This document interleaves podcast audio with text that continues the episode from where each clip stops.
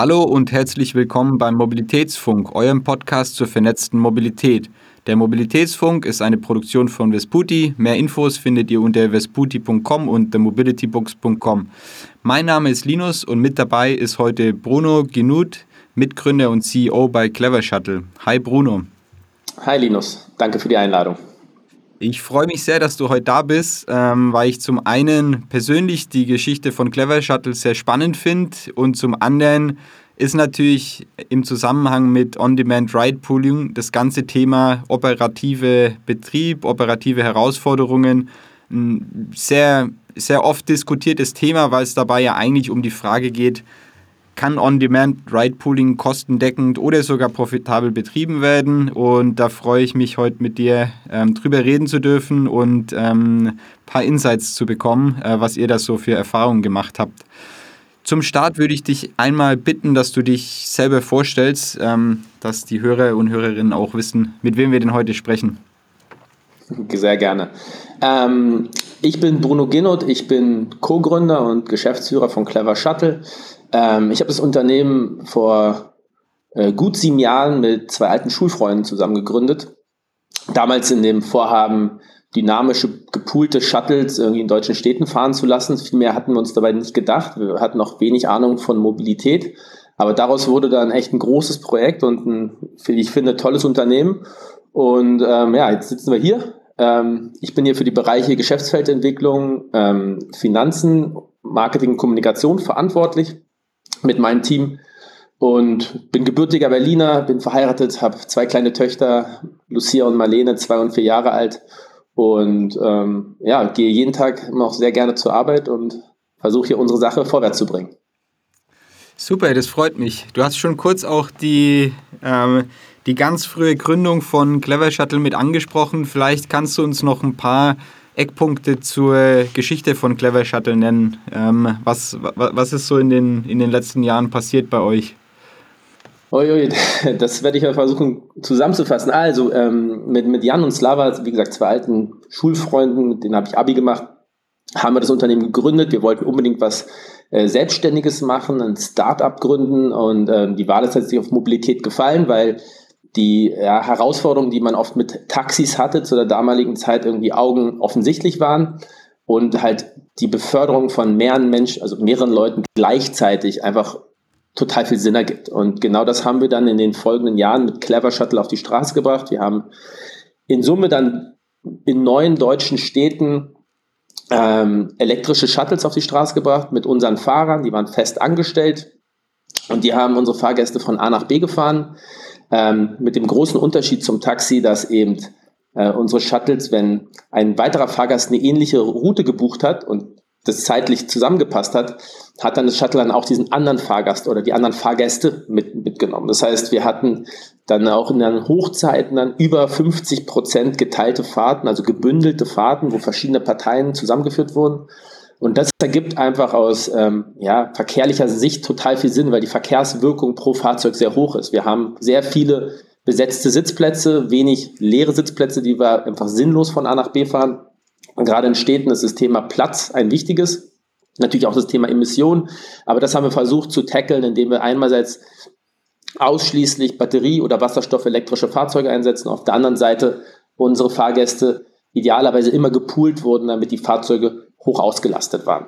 Und das haben wir äh, über vier Jahre in äh, insgesamt neun deutschen Städten auf die Straße gebracht und sind auch bis heute mit Abstand der mit Operator, der die meisten Fahrgäste befördert hat. Wir haben bis zum heutigen Tag über viereinhalb Millionen Fahrgäste befördert mit unserem Dienst und haben auch viel bewiesen. Also die Kundenakzeptanz äh, ist ganz klar da, weil noch vor sechs, sieben Jahren äh, haben Investoren auf kritische Fragen gestellt, ja, wollen Leute überhaupt gepoolt werden? Ist das überhaupt akzeptabel? Und wir haben da ganz klar einen Haken hintergesetzt, weil die Menschen das irgendwie super finden. Ähm, wir haben auch bewiesen, dass wir skalieren konnten, also sehr stark gewachsen, hatten in unserer Hochzeit 1400 festangestellte Fahrer, die uns unterstützt haben, über 400 Elektrofahrzeuge und hatten halt auch echte messbare Verkehrswirkungen, wo wir zeigen konnten, dass wirklich ähm, ja, die, die Strecken, die unsere Fahrzeuge fahren, weniger sind als die Personenkilometer, die sie tatsächlich befördern. Und das geht eben nur, wenn man Pooling einsetzt, wenn halt mehrere Parteien gleichzeitig für eine Wegstrecke unterwegs sind. Unser Textsystem hat fun wunderbar funktioniert.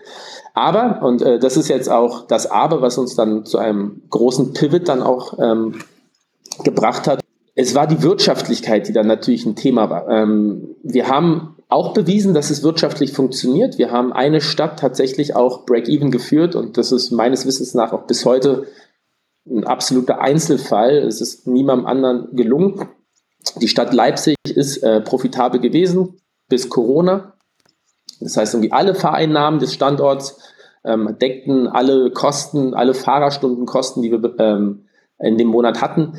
Ähm, aber das war leider auch nur ein Einzelfall. Also wir haben es tatsächlich nur in Leipzig in den grünen Bereich geschafft. In den anderen Städten ähm, haben wir ja teilweise weniger, aber auch teilweise auch mehr wirklich Fehlbeträge eingefahren. Und das äh, hat uns dann zum Handeln gezwungen, weil unsere Pläne, was das anging, einfach nicht aufgegangen sind.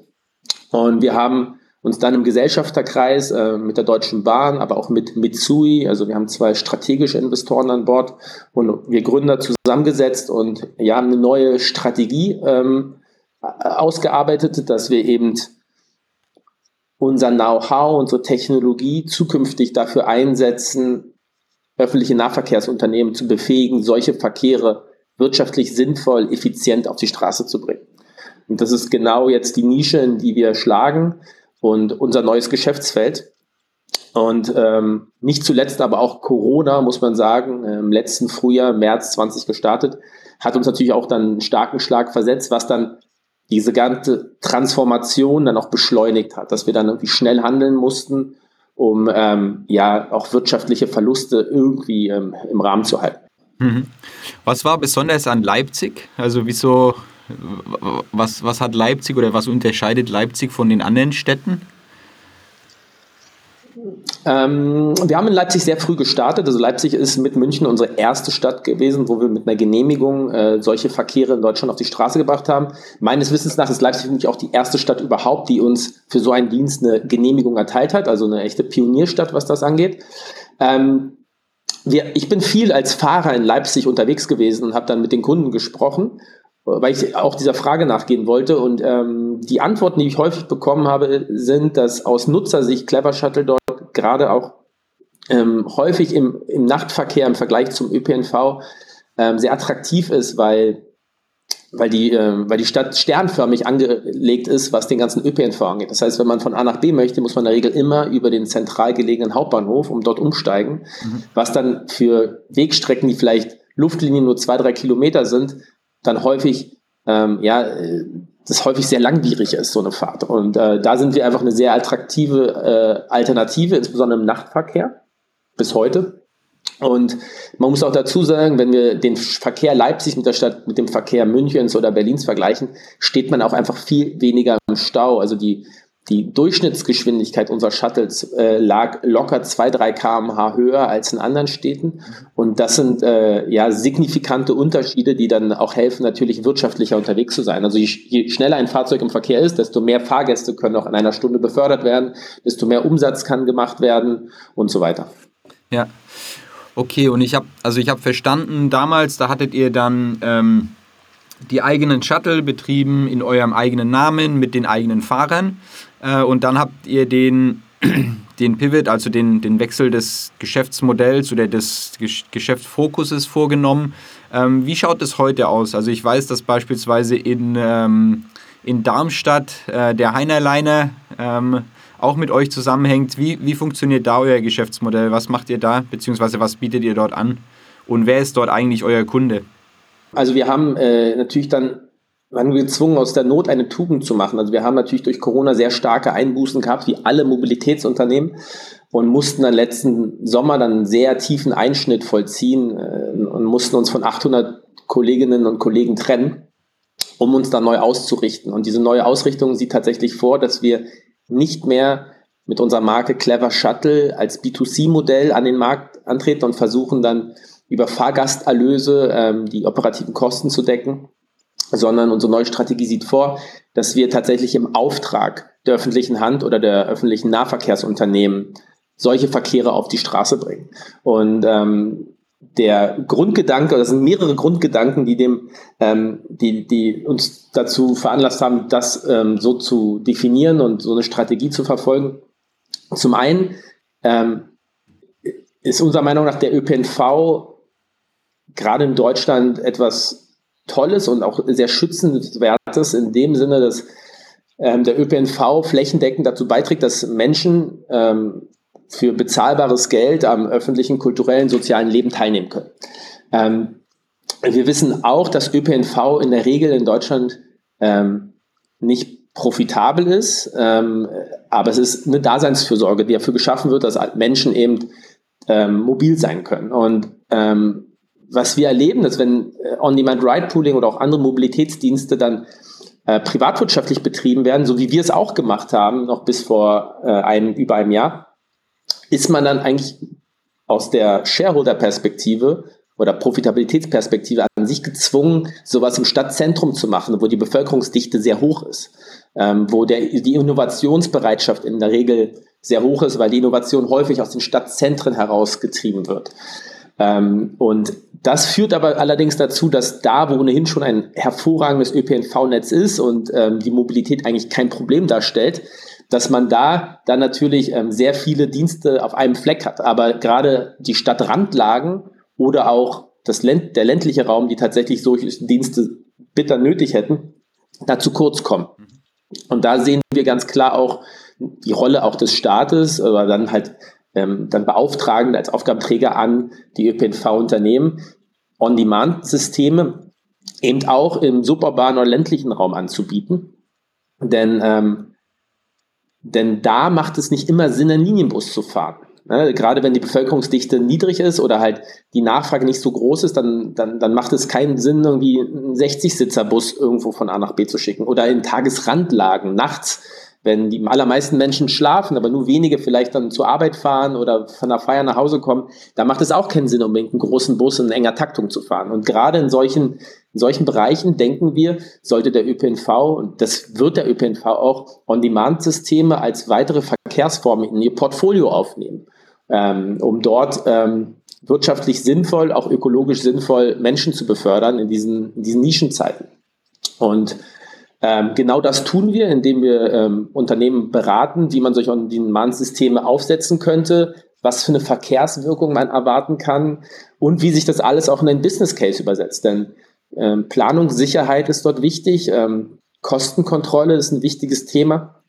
Und ich kann dir sagen, wir haben uns in den, also als wir unsere Verkehre gestartet haben, haben wir uns so viele blutige Nasen und blaue Augen abgeholt, gerade im Operativen, weil wir einfach am Anfang es nicht besser wussten. Ne? Das sind noch Dinge, die muss man halt lernen. Und das haben wir auch äh, teuer bezahlt, äh, haben diese Erfahrung gemacht, aber wir glauben nicht, dass es notwendig ist, dass ÖPNV-Unternehmen dieses, sich diese blutige Nase selbst nochmal abholen, sondern sie können dann mit uns kooperieren und äh, mit uns zusammenarbeiten, denn ja, das, das, das gibt einem einen Zeit- und Erfahrungsvorsprung. Und dieses Wissen, dieses Know-how, dieses Know diese Technologie setzen wir jetzt dafür ein, solche Verkehre wirtschaftlich sinnvoll, effizient auf die Straße zu bringen, denn nur dann, wenn es tatsächlich auch wirtschaftlich sinnvoll und auch effizient funktioniert, nur dann werden sich On-Demand-Systeme auch durchsetzen von der öffentlichen Hand betrieben. Denn wenn, es, wenn einem die Kosten explodieren, äh, dann, dann werden die Aufgabenträger daran langfristig keinen Spaß haben und dann wird es keine On-Demand-Systeme geben. Deswegen ist es wichtig, dass man gerade diese Operative auch in den Griff bekommt. Okay, lass nochmal auf das Thema blutige Nasen zurückspringen. äh, nee, du hast die zwei Punkte gemeint, also Planungssicherheit und ähm, Kostenkontrolle. Vielleicht können wir auf die zwei äh, noch eine Ebene tiefer eingehen. Ähm, start, lass mal mit Planungssicherheit starten. Ähm, was, was waren da so eure, eure ähm, Learnings und wie setzt ihr da jetzt heute Technologie zu ein, um die Planungssicherheit zu erhöhen für den, für den Betrieb von On-Demand-Shuttles? Ja. Mm, das Thema Planungssicherheit hatte ich eben ins Spiel gebracht, weil, also idealerweise plant man einen On-Demand-Verkehr und bleibt im Budget. Das funktioniert aber nur, wenn man genau weiß, welche Kostenbestandteile, welche Effizienzlevel auf einen zukommen und wenn man einfach weiß, wie es funktioniert. Wenn man es nicht weiß, dann weiß jeder, ist jede Planung dann oft einfach oft Schall und Rauch, weil man dann die Planung verfehlt in die eine oder die andere Richtung. Das ist aber schlecht, gerade im, im Bereich der öffentlichen, äh, des öffentlichen Nahverkehrs sollte man da diese mögliche Sicherheit äh, und äh, diese möglichen Effekte dann auch sehr gut pro, äh, prognostizieren. Und äh, ich, ich muss vielleicht erstmal sagen, ein On-Demand-Verkehr verhält sich operativ ganz anders als beispielsweise ein Linienbus. Ähm, und deswegen sind Nahverkehrsunternehmen momentan noch nicht wirklich in der Lage, On-Demand-Verkehre effizient umzusetzen, weil eben diese Erfahrung nicht da liegt. Also beim Linienbus hier in Berlin, der M19er, der fährt den Kudamm entlang, da gibt es einen, ich weiß nicht, einen Sommer- und Ferienfahrplan oder einen Winterfahrplan, aber ich weiß jetzt schon am 22.12. um 7.06 Uhr wird am Adenauer Platz der M19er und der Fahrer wird der Jürgen Müller sein. Und das kann ich jetzt schon planen und ich kann eigentlich die Schicht am 23. jetzt schon vergeben an den Jürgen Müller. Aber äh, On-Demand-Systeme funktionieren da häufig ganz anders, denn die, die Nachfrage ist sehr volatil, der Personaleinsatz der Fahrer ist sehr hoch, die Fahrzeuge sind entsprechend kleiner und da gilt es eigentlich idealerweise wirklich Tag für Tag, Woche für Woche ähm, die Nachfrage zu prognostizieren, die auf einen zukommen wird. Und die idealerweise zeitlich, ja, pro Stunde oder räumlich so eng wie möglich eingrenzen zu können, diese Nachfrage, und sie prognostizieren zu können, damit man genau weiß, das ist die prognostizierte Nachfrage und der muss sich dann eine, ein Angebot, nämlich in Form von Fahrzeugen und Fahrern entgegensetzen. Und daraus leitet sich dann eine optimierte Schichtplanung ab. Na, wenn ich drei Autos auf der Straße habe, ist es alles nicht so schlimm. Das kann ein Disponent, ein guter Disponent, Block und Bleistift oder mit Excel selber machen. Aber wenn ich Richtung fünf, acht, zehn Fahrzeuge gehe oder gar noch mehr und ähm, dann mehrere Schichten pro Tag habe rund um die Uhr, mit Übergabezeiten, mit all den Restriktionen, die es gibt. Ne? Fahrer dürfen nur so und so viele Stunden fahren, sie müssen dann und dann Pause machen, um das Ruhegesetz einzuhalten. Die Elektrofahrzeuge müssen noch Zeit haben nachzuladen und, und, und. Wenn man das alles berücksichtigen will, dann kommt man irgendwann menschlich nicht mehr dahin, dass man es lösen kann, sondern das muss man tatsächlich systemseitig lösen. Wir haben ein, ah ja, ein Schicht, also wir haben eine Nachfrageprognose. Unser BI-Team äh, arbeitet daran täglich, das noch besser und präziser zu machen. Aber das übersetzt sich dann auch in eine algorithmisch gestützte Schichtplanung für On-Demand-Systeme, um dann genau zu wissen, wann man halt genau das, die richtige Dosis an Angebot dieser Nachfrage entgegensetzt. Denn überschieße ich das äh, Angebot, dann haben meine, haben meine Fahrer und meine Fahrzeuge nichts zu tun und die drehen Däumchen, kosten dem Aufgabenträger Geld aber haben keine Fahrgäste. Wenn ich zu wenig Angebot auf die Straße schicke, dann äh, sind die zwar gut ausgelastet, die Fahrer, aber im Zweifel ist das Dienstleistungserlebnis ein schlechtes. Ne? Lange Wartezeiten oder vielleicht bekommt man gar keinen Shuttle. Das kann auch sein. Das heißt, dieses richtige Dosieren, das Zusammenbringen von Angebot und Nachfrage ist, ist wirklich die Königsdisziplin in diesem Markt. Das können wir sehr gut. Und das ist beispielsweise eins der Tools, die wir einsetzen, um auch effizient unterwegs zu sein, um ein gutes Maß an Auslastung, aber auch gleichzeitig ein gutes Maß an ja, Kundenservice und Verbindlichkeit für den Fahrgast herzustellen. Spannend. Das ist und, äh, du, du, hattest, du hattest ja. das Wort Kostenkontrolle separat genannt, ähm, hört sich aber erstmal an, als wäre das fast dasselbe. Gibt es da noch eine, eine, eine, Differenzierung, die du vornehmen würdest oder irgendeinen zusätzlichen Punkt bei der Kostenkontrolle? Ähm, im Vergleich zur, also zur Planung, die natürlich auch dazu beiträgt, dass die Kosten nicht, äh, nicht aus dem Ruder laufen. Ähm. Was wir sehr gut können aufgrund äh, unserer Erfahrung, wir können sehr gut, wenn man in, einer, in einem Landkreis oder einer Stadt sagt, wir hätten gern ein On-Demand-System und wir, wir nehmen diese und diese Nachfrage an, ja, dann können wir, glaube ich, besonders gut das alles in ein Modell kippen, kippen wo am Ende tatsächlich auch, wenn wir halt ein paar Annahmen treffen oder der Aufgabenträger uns auch die Annahmen sagt, beispielsweise Fahrer werden nach dem Hessentarif bezahlt, ne, dann, dann können wir das halt einfach alles in dieses Modell äh, kippen und kriegen dort verlässliche, einen verlässlichen Business Case raus, der sich relativ wenig von dem tatsächlichen dann auch, äh, von dem tatsächlichen abweichen wird. Und ähm, das ist eine äh, Simulation, eine Prognose, die wir, die wir gut können. Und das ist etwas, diese Verbindlichkeit und diese, diese Tatsache, dass man diesen Zahlen dann auch so vertrauen kann, ist tatsächlich etwas, was dieses Thema Kostenkontrolle ein, einzahlt. Ähm, was natürlich wichtig ist dann auch für, ja, für Ministerien, wenn es um Fördergelder äh, oder Fördergelder, die für solche Systeme äh, dann rausgegeben werden, was für die wichtig ist, dann zu wissen, was, welchen Effekt habe ich denn, wenn ich jetzt beispielsweise zwei Millionen Euro Budget habe für einen Verkehr? Was kann ich für Effekte erwarten? Was, fand ich, was kann ich für eine Verkehrswirkung erwarten? Und da ist das Thema Kostenkontrolle ein, ein wichtiges und das ist auch eins, wo wir uns in unseren Ausschreibungen, die wir gewonnen haben, auch gerne gegen messen lassen, weil wir sagen, ja, äh, liebe äh, Aufgabenträger beziehungsweise Nahverkehrsunternehmen, ihr, ihr habt natürlich das Instrument der Ausschreibung, ne, die könnt ihr definieren, wie ihr möchtet. Und gerade solche Qualitätsstandards, was Auslastung angeht oder was Pünktlichkeit angeht oder ähm, äh, was Service Level angeht, kann man da natürlich mit rein diktieren. Denn nämlich gerade in der Operative, die Operative hat dann großen Einfluss drauf, dass eben, ähm, dass dann diese Qualitätslevel eingehalten werden können. Und ähm, da lassen wir uns auch sehr gerne gegen messen, solchen, gegen solche Standards. Ja, spannend. Ja, und ist natürlich, äh, ist natürlich auch logisch, was du, was du sagst, dass wenn man, wenn man sowas schon in, äh, in mehreren Städten, neun meintest du, glaub, mindestens gemacht hat und dort überall dann schon mal am Anfang wahrscheinlich auch geraten hat, was sind die, was sind die wirklichen Faktoren, beziehungsweise logisch her, hergeleitet hat, was sind die Faktoren, die, ähm, die die Nachfrage beeinflussen und dann wirklich die Erfahrungswerte sammelt in verschiedenen Städten über, über viele Jahre hinweg. Ähm, dann ist es natürlich eine Expertise, die man da ähm, ja, unbedingt braucht, wenn man sowas, wenn man sowas selber machen möchte ähm, als Verkehrsbetrieb oder, oder Aufgabenträger, ähm, um das dann auch richtig, richtig steuern zu können, beziehungsweise die, die Lernkurve nicht selber erstmal noch durch, durchlaufen muss äh, und schon fertige Technologie äh, mit dabei hat. Ähm, ich hatte vorhin kurz auf den Heinerliner angesprochen. Wo, wo seid ihr denn jetzt gerade schon unterwegs mit eurem, mit, mit, mit eurem neuen Modell? Ähm, wir haben, genau, wir haben letzten Sommer unsere Strategie umgestellt und wir haben bislang sechs Ausschreibungen gewonnen.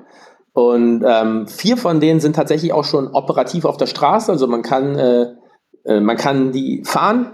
Äh, und das ist zum einen der Heinerliner ähm, von der HEAG Mobilo in Darmstadt. Das ist das bis dato größte On-Demand-Projekt der öffentlichen Hand in Deutschland. Ähm, da werden wir bis zu 50 Fahrzeuge dann operativ managen. Ähm, dann fahren wir in Leipzig für die LVB das Flexa Shuttle. In Essen für die Ruhrbahn das sogenannte Bussi Shuttle. Ähm, und im Kreis Offenbach von der KVGOF fahren wir den Hopper. Und ähm, das sind die vier äh, Dienste, die jetzt schon auf der Straße sind, die äh, auch ähm, Monat für Monat wachsen und sich super entwickeln. Ähm, wir haben darüber hinaus aber auch noch die Ausschreibung in Frankfurt am Main von der Traffic gewonnen und auch im RMV-Gebiet von der RTV den, in Taunusstein, den Dienst. Der geht meines Wissens Anfang, also einen guten Monat auf die Straße, Anfang August. Spannend. Ich, ich, ich frage mal nicht, wo die Namen herkommen. ähm, und in, in, in dem neuen Modell, ähm, weil, ihr, weil du sagst, ihr betreibt die operativ, das heißt, ihr stellt auch die Fahrer, ihr kauft die Fahrzeuge oder wie, wie funktioniert das? Die Fahrzeuge werden hingestellt, da werden Fahrer ähm, eingestellt und ihr steuert die oder gibt es da auch gemischte Modelle? Also, also generell, unser, unser, als wir uns überlegt haben mit der Neuaufstellung, was wir tun, haben wir uns dazu entschlossen, den Fokus auf den operativen Betrieb zu setzen, weil ähm, wir haben eine funktionierende und sehr, ähm, ja, sehr potente oder leistungsfähige Plattform, nämlich die von Clever Shuttle. Aber wir sehen in dem Markt für Plattformen zum einen sehr, sehr viel Wettbewerb. Ähm, da gibt es in Deutschland alleine sechs, sieben ähm, Tech-Anbieter, die eine Plattform anbieten. Das heißt, sich da noch zu unterscheiden, äh, ist schwer. Und was wir sehen, ist, dass äh, viele Tech-Anbieter, die meisten Tech-Anbieter sehr wenig operative Erfahrung haben, weil sie ja reine, also sie sind Tech-Anbieter und in der Regel Asset-Light unterwegs, aber haben eigentlich wenig Erfahrung im Umgang mit Fahrern und Fahrzeugen und allem operativen Infrastruktur und, und so weiter. Das heißt, wir haben aber, als wir Clevershot gemacht haben, die gesamte Wertschöpfungskette, also auch den operativen Betrieb selbst gemacht. Und da sehen wir eine Unterversorgung äh, als Dienstleistung am Markt, weil operativ On-Demand-Systeme können nicht viele und genau in die Nische schlagen wir, dass wir sagen, wir machen die operative und wir entwickeln dafür auch Technologie.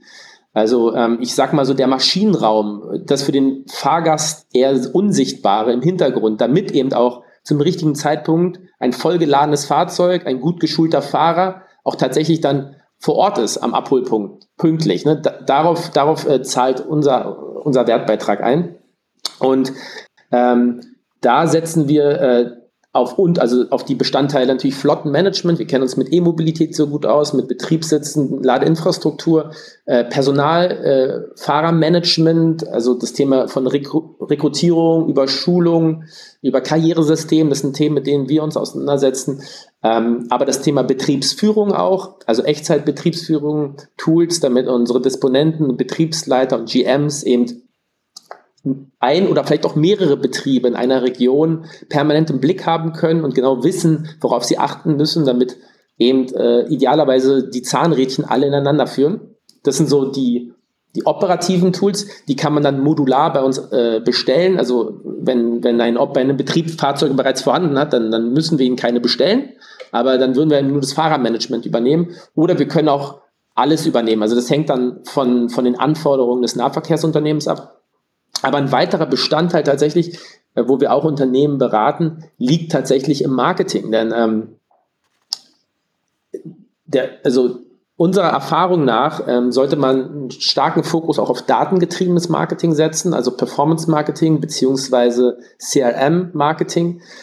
Ähm, wir haben damit sehr gute Erfahrungen mit Clever Shuttle gemacht und es ist eigentlich auch ein absoluter Standard bei allen anderen Mobilitätsanbietern, die es äh, im neuen Mobilitätsbereich gibt.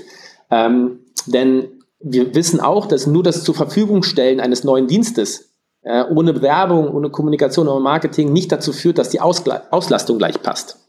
Deswegen empfehlen wir, dort Voraussetzungen zu schaffen, um auf datengetriebenes Marketing zu setzen. Und da beraten wir Nahverkehrsunternehmen auch, wie man den Kundenhochlauf eben realisieren kann, den man sich vorgenommen hat. Denn äh, wenn man voll darauf verzichtet, dauert es in der Regel zu lange und wird dann auch zu teuer, um diesen Kundenhochlauf zu realisieren. Okay, verstanden. Das heißt, wenn ich, wenn ich das nochmal zusammenfasse, dann kann ich theoretisch die, ähm, so ein On-Demand-Shuttle in, ich sag mal, drei Teile äh, unter, untergliedern. Das ist einmal die, ja, sag mal, Infrastruktur und ähm, Personal, also wirklich die, ähm, die Frage eigentlich, wer stellt die Leute ein, wem gehören die, die, die Autos und so weiter habe ich einen zweiten Teil, das ist die App an sich, also eigentlich die, die Schnittstelle zum, ähm, zum einzelnen Kunden, wo der Services buchen kann oder ähm, sich einen Shuttle bestellen kann. Und dann habe ich als drittes den operativen Betrieb, wo es dann wirklich darum geht, wie, wie ähm, koordiniere ich das Ganze, wie bringe ich das Ganze zusammen, wie optimiere ich das, ähm, effizienter Einsatz der Flotte, richtiger Einsatz der Fahrer, ähm, die Disposition der ganzen Themen, ähm, die, das ganze Thema Ladeinfrastruktur und dann halt auch Marketing. Und das Letzte, das macht ihr, aber nicht die, ähm, ja, sag mal, die Beschaffung der Autos und auch nicht die Bereitstellung der, du hast Plattform gen genannt, also im Endeffekt die, ja, die App, die Schnittstelle zum, zum Endkunden dann. Genau. Okay. Also so auf deiner Seite die Plattform, das sind die Fahrer- und die Fahrgast-App und das Backend. Mhm. Ähm, da gibt es in Deutschland viele verschiedene Anbieter, die dort das auf die Straße bringen. Wir arbeiten sehr viel mit unserem Schwesterunternehmen, auch äh, Bahntochter von äh, Yoki zusammen. Ähm, und dann gibt es eben den, den operativen Betrieb, wo wir einen eigenen Tech-Stack entwickeln, damit eben die operativen Abläufe richtig funktionieren und die verbinden wir aber über eine Schnittstelle, über eine API dann mhm mit den Plattformen, damit das zusammen funktioniert. Okay, perfekt. Ja, das ist spannend, weil ich meine, manchmal, da denkt man sich, äh, es passiert uns auch so, die, die, die, die Frage nach, nach dem irgend, irgendjemand oder irgendwas wirklich alles komplett kann, aber wenn man, wenn man dann tief reingeht und wirklich versucht, was richtig gut zu machen, dann merkt man immer, dass so die einzelnen Komponenten an sich schon so ähm, ja, komplex, schwierig und auch herausfordernd sind, dass die eigentlich ein eigenes Unternehmen bedürfen, um das wirklich gut machen zu können. Ähm, das ist, äh, ist spannend, dass es dann, dass, dass ihr da praktisch den, den Fokus gefunden habt und euch darauf, äh, ja, da in die Nische reinsetzt. Ähm, das finde ich, finde ich spannend und auch sehr wertvoll für. Ähm Wenn man, also genau, also vielleicht nochmal ein Datenpunkt, der uns auch uns final dazu auch dann veranlasst hat, die Strategie so aufzusetzen. Wenn man sich die, den Kostensplit, also die Aufteilung der Gesamtkosten eines On-Demand-Projekts mal hingeht, an so einem Balkendiagramm und schaut, was kostet wie viel, dann kosten die operativen Kosten ca. 70 Prozent der Gesamtkosten. Also Fahrer, lokaler Overhead, Fahrzeuge, Betriebssitz sind über 70 Prozent. Und da entsteht tatsächlich der Großteil der Wertschöpfung oder der Kosten. Und das bedeutet, dass wenn man diesen Kostenblock nicht richtig managt, ähm, zum Beispiel das Minimieren von Rüstzeiten, äh, sicherstellen, also in, in, wenn wir an einem Standort 30.000 Fahrerstunden im Jahr dann machen, dann ist es schon relevant, ob wir pro Schicht fünf, sechs Minuten Rüstzeiten minimieren. Das multipliziert sich. Ja, wenn wir gute Tools entwickeln, die einem Disponenten es ermöglichen, zwei Standorte zu managen, mhm. ja, dann ist er sehr effizient. Ähm, wenn man da keine guten Tools hat, dann braucht man im Zweifel vier oder fünf Disponenten, die zwei Standorte managen, weil sie nicht die richtigen Übersichten haben. Und das sind all diese, diese Aspekte, die uns da helfen, operativ ähm, ja, effizient zu sein und die uns natürlich dann auch in Ausschreibungen einen Wettbewerbsvorteil ähm, geben, weil wir dann entweder mehr Marge machen können, beziehungsweise wettbewerbsfähige anbieten können. Ja. Mit, mit Rüstzeit, da sprichst du über, ähm, sag mal, die Übergabe von, ähm, von Fahrzeugen von einem an den, an den nächsten Fahrern oder was ist eine Rüstzeit in, dem, in der Branche? Genau. Ne, die, die Rüstzeit, also, ähm, einer, also eine Fahrerin oder ein Fahrer von uns hat beispielsweise eine Schicht, die beginnt um neun. Mhm. Ähm, die Fahrerin kommt zum Betriebssitz und in unserem System ist es so, dass sie sich direkt über ihre App, die wir nur für sie entwickelt haben, also für unsere Fahrer entwickelt haben, ihre Schicht beginnen kann über ein Geofence, was direkt am Betriebssitz ist. Wir sehen, Fahrerin ist am Betriebssitz, meldet sich an, die Arbeitszeit läuft, sie checkt das Auto auf Schäden, sie kann eventuelle Schäden sofort in der App über ein Tool, das wir angebunden haben, an, äh, also äh, identifizieren, also oder angeben äh, und kann dann direkt die Schicht beginnen. Ne? In, in, häufig ist es der Häufig ist es noch der Fall, dass äh, Fahrer erstmal zum Betriebssitz, zum Betriebsleiter müssen, dort unterschreiben müssen. Dann müssen sie mit Block und Bleistift hin, müssen einen Schaden dokumentieren, Unterschrift hier, Unterschrift da. Dann gehen Minuten verloren. Wenn wir aber, ich rede ja von 10.000 oder 100.000 Fahrerstunden pro, pro Betrieb, pro Jahr, dann, ähm, dann, dann, dann summiert sich das auf. Und da gilt es, diese Rüstzeiten zu minimieren, weil die Rüstzeiten machen erstens dem Fahrer keinen Spaß. Ja, der will so, der will seinen Job machen, er will fahren. Deswegen gilt es, das so kurz so möglich zu halten. Und uns macht es auch keinen Spaß, weil wir, wir, bezahlen die Rüstzeiten. Sie macht dem Fahrer keinen Spaß und kosten uns Geld, was sind alles Momente, die wir nicht abrechnen bei unserem Kunden. Das heißt, wir können nur die reine Fahrzeit abrechnen. Das heißt, Rüstzeiten minimieren und zu wissen, wie das funktioniert, durch die richtigen Prozesse, durch die richtigen Tools, die angebunden sind, ist dort ganz wichtig. Und diese Rüstzeit gibt es auch nach der Schicht. Ne? Nach jeder Schicht muss das Fahrzeug auch nochmal geprüft werden, an den Strom gesetzt werden und so weiter. Das heißt, ähm, das ist schon nicht ganz ohne. Und ähm, gerade wenn man das dann in größerer Skalierung macht, also wir haben bei Clever Shuttle in den Monaten vor Corona 30, ähm, 40.000 Schichten pro Monat geplant. Da kommt es auf sehr gute Prozesse und sehr, sehr gute Toolanbindung an. Sonst funktioniert das alles nicht. Sonst werden diese Zahnrädchen nicht ineinander greifen. Und wenn einem dann etwas passiert, dass dann die Kosten pro Fahrerstunde im Durchschnitt um drei, vier Euro steigen, dann hat man ein Riesenproblem, mhm. also ein, ein Kostenproblem. Und das, äh, das meine ich mit diesem effizienten Einsatz, dass das wichtig ist. Und die Operative ist oft da unterschätzt weil man oft sagt, ja, das machen die Nahverkehrsunternehmen schon. Die machen das seit 100 Jahren. Natürlich können die das. Und natürlich haben sie da große Erfahrung, eine operative. Aber On-Demand-Systeme funktionieren schon anders. Und deshalb äh, versuchen wir gerade da zu unterstützen. Okay, ja, das, das fand ich, ich bin froh, dass ich gerade nochmal noch mal gefragt habe nach der Rüstzeit, weil das Beispiel, ähm, wie man dann die, die Übergabe oder die Start von so einer Schicht auch durch eine App optimiert, ähm, das fand ich nochmal ein richtig gutes Beispiel, um dann auch sich wirklich was vorstellen zu können hinter dem, was heißt es eigentlich, dass jemand im Hintergrund den operativen Betrieb optimiert.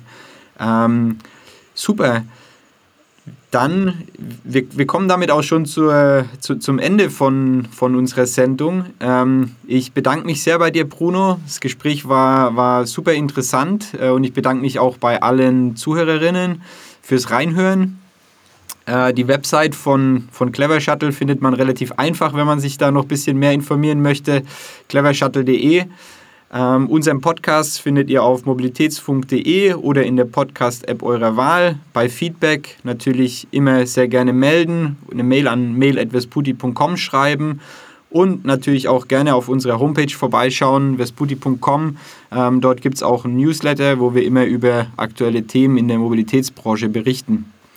Vielen Dank, Bruno, ähm, fürs Gespräch nochmal und ähm, dann bis zum nächsten Mal. Danke dir, Linus. Ciao.